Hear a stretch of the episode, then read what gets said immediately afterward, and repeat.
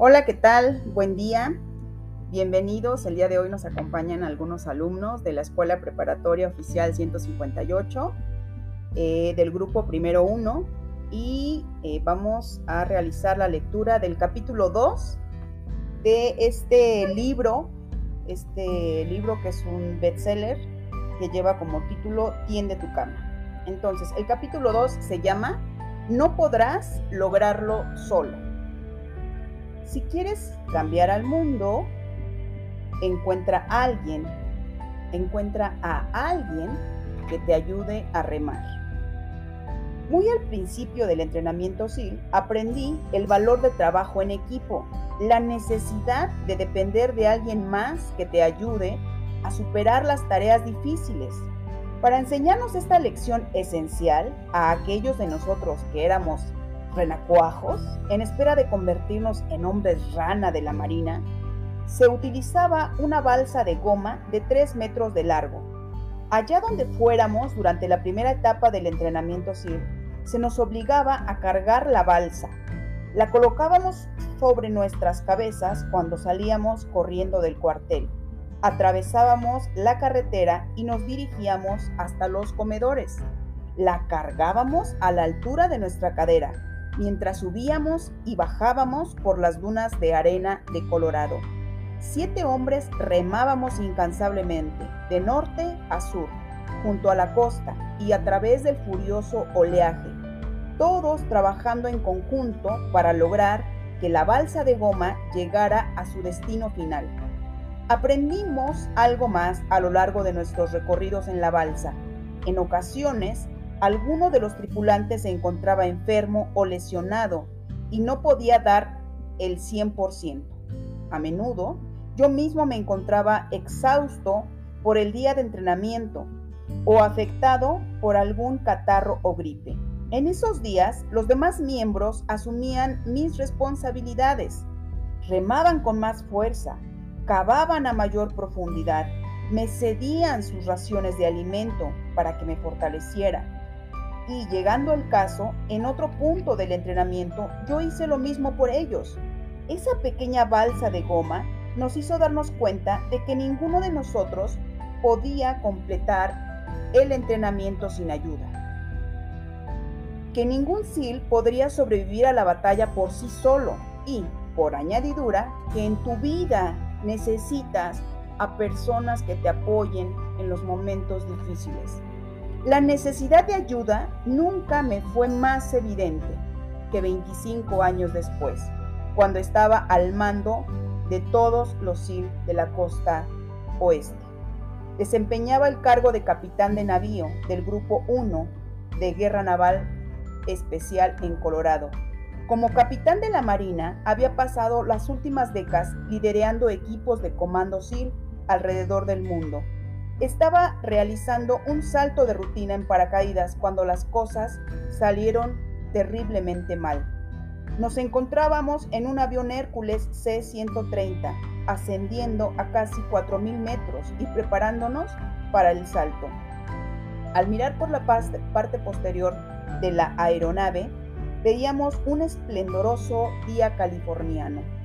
No había una sola nube en el cielo. El Océano Pacífico se encontraba en calma y desde esa altura podía divisarse la frontera con México a solo unos kilómetros de distancia.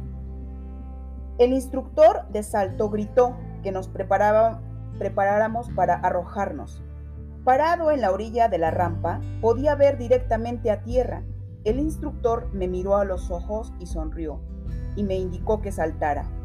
Me arrojé de la nave con los brazos completamente extendidos y las piernas ligeramente dobladas hacia atrás.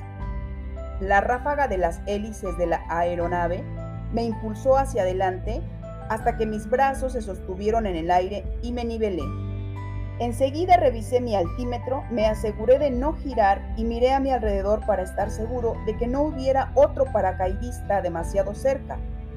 Veinte segundos después había descendido a la altitud de apertura del paracaídas de 1600 metros. De pronto, al mirar hacia abajo, advertí que otro paracaidista se había colocado debajo de mí obstaculizando mi descenso.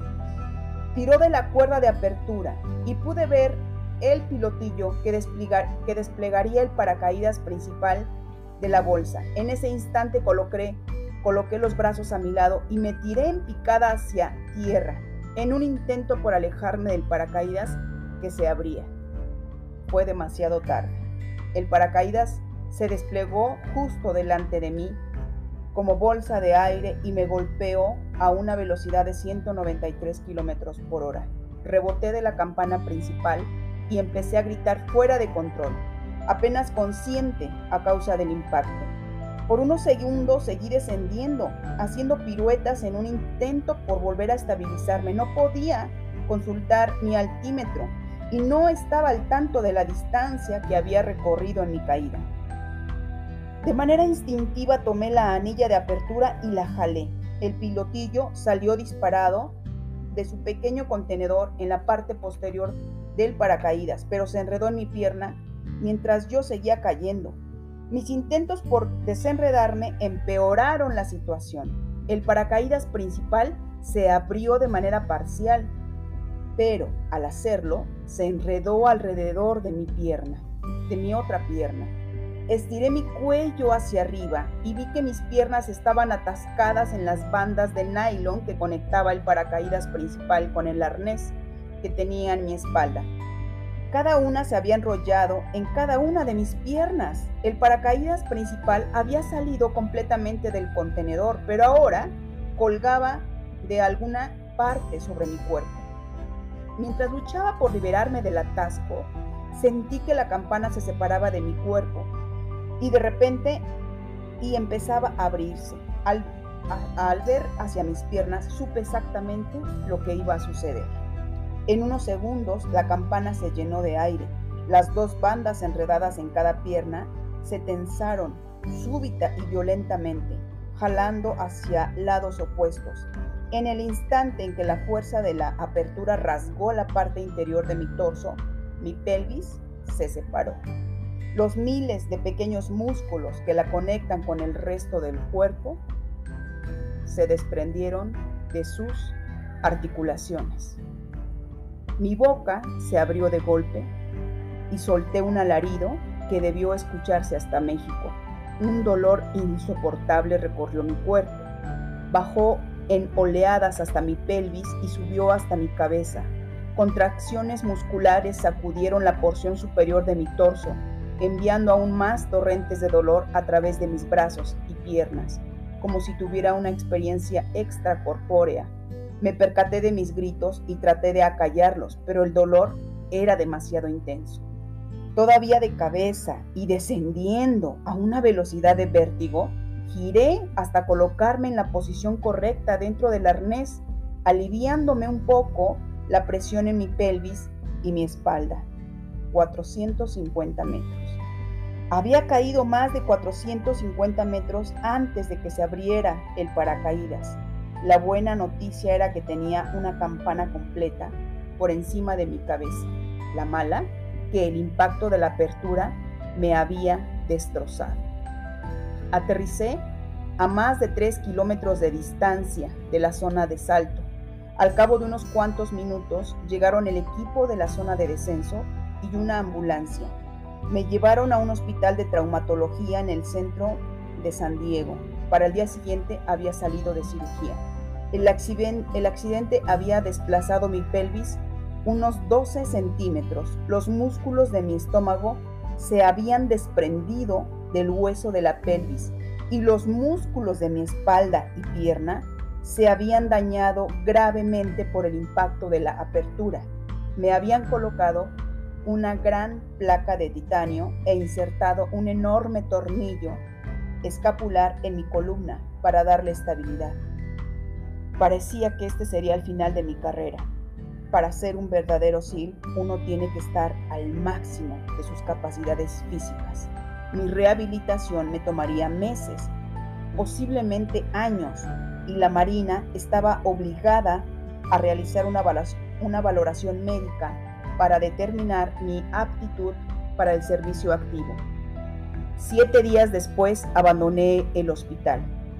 pero permanecí postrado en cama los dos meses siguientes. Toda la, toda la vida había tenido la sensación de que era invencible. Estaba convencido de que mis capacidades atléticas innatas podrían sacarme de las situaciones más peligrosas y, hasta este momento, había tenido la razón. A lo largo de mi trayectoria profesional, había estado involucrado muchas veces en incidentes que habían puesto mi vida en peligro. Un choque aéreo con otro paracaídas, un descenso descontrolado en un mini submarino, una amenaza de caída de cientos de metros de una plataforma petrolera. Había quedado atrapado debajo de un barco que zozobraba. Había presenciado una demolición que explotó de manera prematura y un sinfín más de incidentes en los que una fracción de segundos había definido mi destino entre la vida y la muerte. En cada una de esas ocasiones había logrado tomar la decisión correcta y en cada una había tenido la condición física necesaria para sobreponerme al reto al que me enfrentaba. Pero esta vez no. Ahora, tumbado en la cama, lo único que podía sentir era compasión por mí mismo. Mi esposa Georgian estaba asumiendo los deberes de una enfermera. Limpiaba mis heridas, me aplicaba las inyecciones diarias necesarias y me ayudaba con la, con la vacinica. Lo más importante era que me recordaba quién era yo. A lo largo de mi vida, jamás me había dado por vencido en nada. Y ella me aseguró que no iba a empezar a hacerlo ahora. Se rehusó a permitir que me ahogara en mi autocompasión. Era el tipo de amor de mano dura que yo necesitaba. Y con el paso de los días empecé a mejorar. Mis amigos me visitaban en casa, me llamaban constantemente y me proporcionaban su ayuda siempre que podían. Mi jefe, el almirante Eric Holson, encontró la manera de evitar la norma que exigía que la Marina llevará a cabo la valoración, la valoración médica de mi capacidad para seguir en activo como SIL. Su apoyo probablemente salvó mi carrera. Durante mi tiempo en los equipos SIL sufrí numerosos reveses y en cada caso alguien se ofreció a ayudarme. Alguien que tuvo fe en mis capacidades. Alguien que vio en mí un potencial que otros no habían vislumbrado. Alguien que arriesgó su propia reputación para ayudarme a progresar Jamás he olvidado a esas personas y sé que lo he logrado a lo largo de mi y sé que lo logrado a lo largo de mi vida es el resultado de la ayuda que me dieron en el camino. Ninguno de nosotros está a salvo de los momentos trágicos de la vida. Al igual que la pequeña balsa de goma que nos dieron en el entrenamiento básico sí, se necesita de un equipo de buenos elementos para llegar al destino que se tiene en la vida no puedes remar tú solo. Encuentra a alguien con quien compartir tu vida. Haz tantos amigos como puedas y jamás olvides que tu éxito depende de los demás. Bueno chicos, aquí acaba el capítulo número 2 que se llama No podrás lograrlo solo. ¿Qué les pareció? Me gustaría escucharlos para que compartan sus opiniones. Eh, Jocelyn, Brian, Ernesto, ¿quieren participar? Adelante.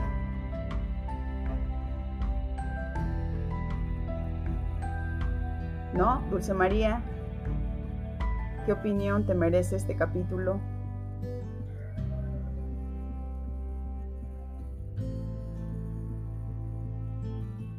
Ok, no se pongan nerviosos. Este, Ernesto, ¿Algún comentario que quieras hacer al respecto? Bueno, pues así terminamos el capítulo 2. Está... Este, Adelante, Ernesto. Pues, ojalá te pueda seguir escuchando el libro porque siento que tiene un mensaje bonito. Ok, gracias Ernesto. Sí, lo vamos a terminar y lo vamos a, lo vamos a seguir compartiendo.